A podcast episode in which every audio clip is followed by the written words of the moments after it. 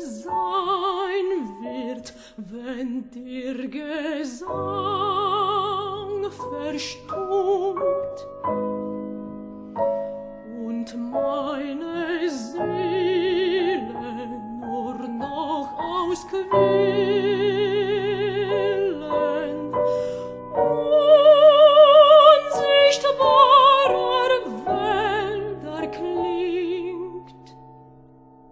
Expressionismus zu fördern, gründete Herbert Walden 1910 das Magazin Der Sturm. Denn der Expressionismus war für ihn ein Schlachtruf, ein Lebensstil, eine Ideologie. Für Walden wie auch für die gesamte Epoche lautete das Stichwort Gesamtkunstwerk. Der Expressionismus sollte möglichst in jeden Bereich des Lebens eindringen oder doch wenigstens Ausdruck in jeder Kunstform finden. In der Literatur, auf der Bühne, in Theater und Tanz, im Film, in der Architektur, den angewandten Künsten und natürlich in der Musik. Zwar lebte Herbert Walden sein Leben für den Expressionismus und er war eine schillernde und durchaus provokante Figur seiner Zeit.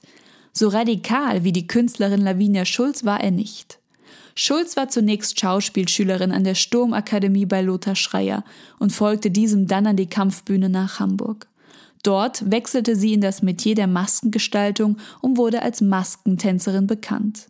Zusammen mit ihrem Ehemann Walter Holt führte sie in Fantasiekostümen expressionistischen Tanz auf, zur Musik von Hans-Heinz Stuckenschmidt.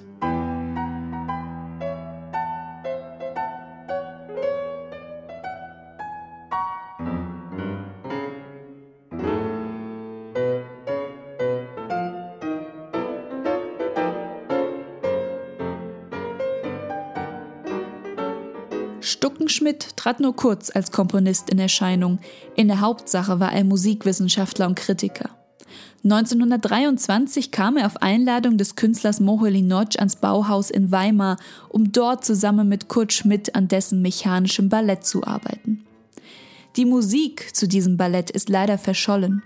Von Stuckenschmidt wurden später nur drei Kompositionen veröffentlicht, drei Klavierstücke. Erstens Expression Violett, Zweitens der Champagner-Kobbler und die grüne Sonne. Drittens Marsch Alexanders des Großen über die Brücken Hamburgs. Dadaistische Titel. Letzteren kann man auch in der Sturmfrauenausstellung hören.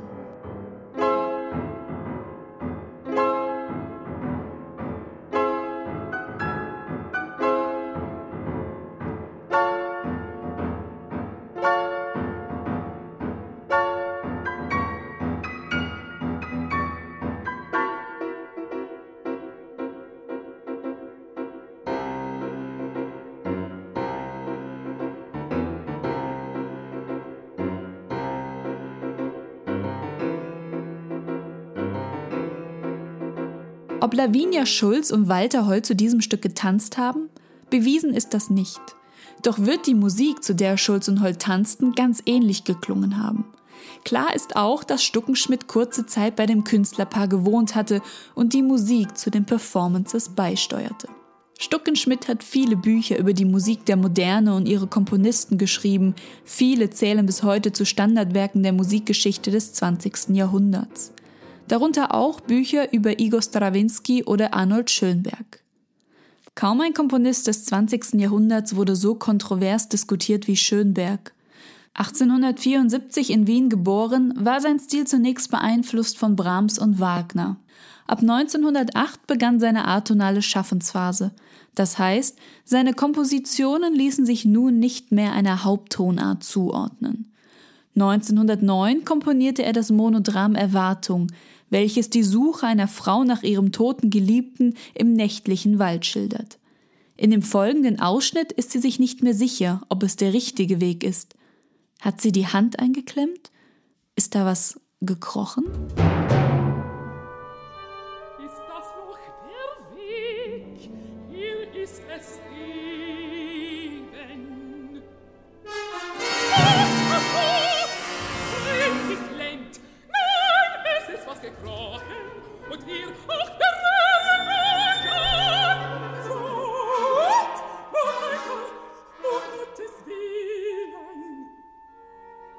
Denn die Kunst ist der Notschrei jener, die an sich das Schicksal der Menschheit erleben, innen In ihnen ist die Bewegung der Welt, nach außen dringt nur der Widerhall, das Kunstwerk.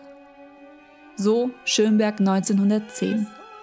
In seiner kammermusikalischen Komposition Pierrot Lunaire steigert er den Ausdruck noch einmal. Der Gesang wird zum Schrei und zur Sprechstimme mit genau notierten Tonhöhen. Eine Springflut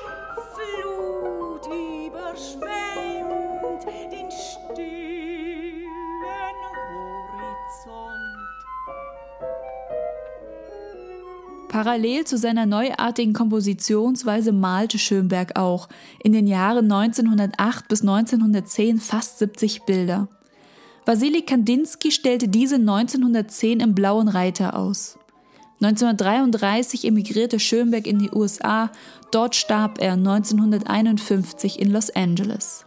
Als 1909 Schönbergs Erwartung uraufgeführt wurde, gründete ein gewisser Sergei Djagilev in St. Petersburg eine der legendärsten Tanzkompanien des 20. Jahrhunderts, die Ballet Russe. Noch im selben Jahr bestellte der Theaterimpresario die Ballettmusik Der Feuervogel bei seinem russischen Landsmann Igor Strawinski. Es folgten Ballettmusiken für Petruschka im Jahr 1911 und Le Sacre du Printemps. Dessen Uraufführung bestellte 1913 am Pariser Théâtre des Champs-Élysées einen der Theaterskandale des 20. Jahrhunderts. Das Publikum, das an die Bewegungen des klassischen Balletts gewöhnt war, wurde mit der Choreografie Nijinskis konfrontiert, mit geometrisch abstrakten Tanzfiguren und einer Musik voller Ekstase und bis zum Exzess getriebener Rhythmik.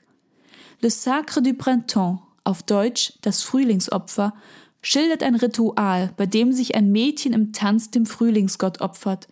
Aus dem ersten Teil hören wir den wilden, furiosen Tanz der Erde.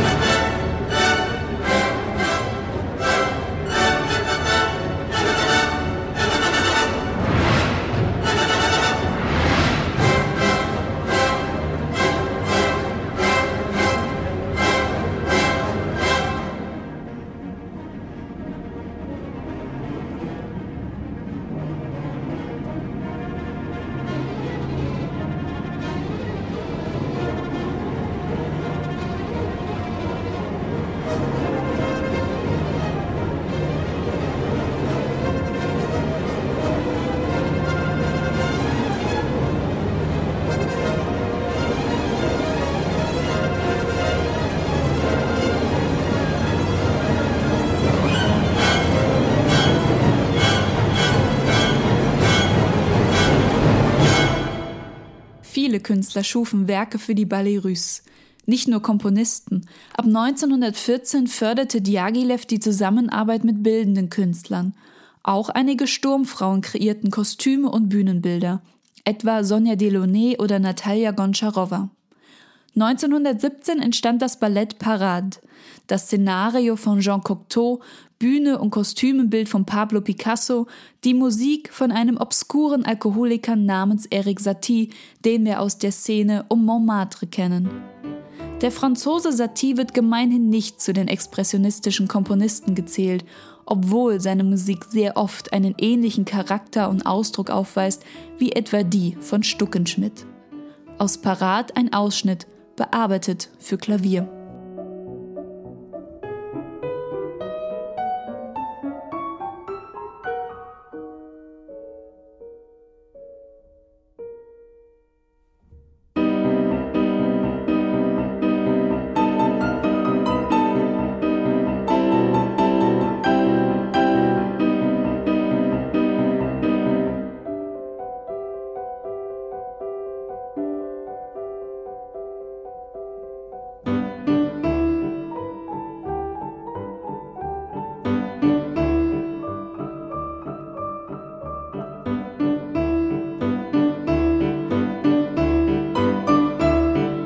Wir zurück zu Herbert Walden. Er war nicht nur Galerist und Publizist, er war auch Komponist und Pianist. Leider existieren kaum Aufnahmen seiner Werke. Fest steht, 1910 komponierte Walden die Daphnis-Lieder für Gesang und Klavier. Die letzte Aufnahme in dieser Podcast-Folge stammt höchstwahrscheinlich aus dieser Sammlung. Das Stück heißt Der Glühende.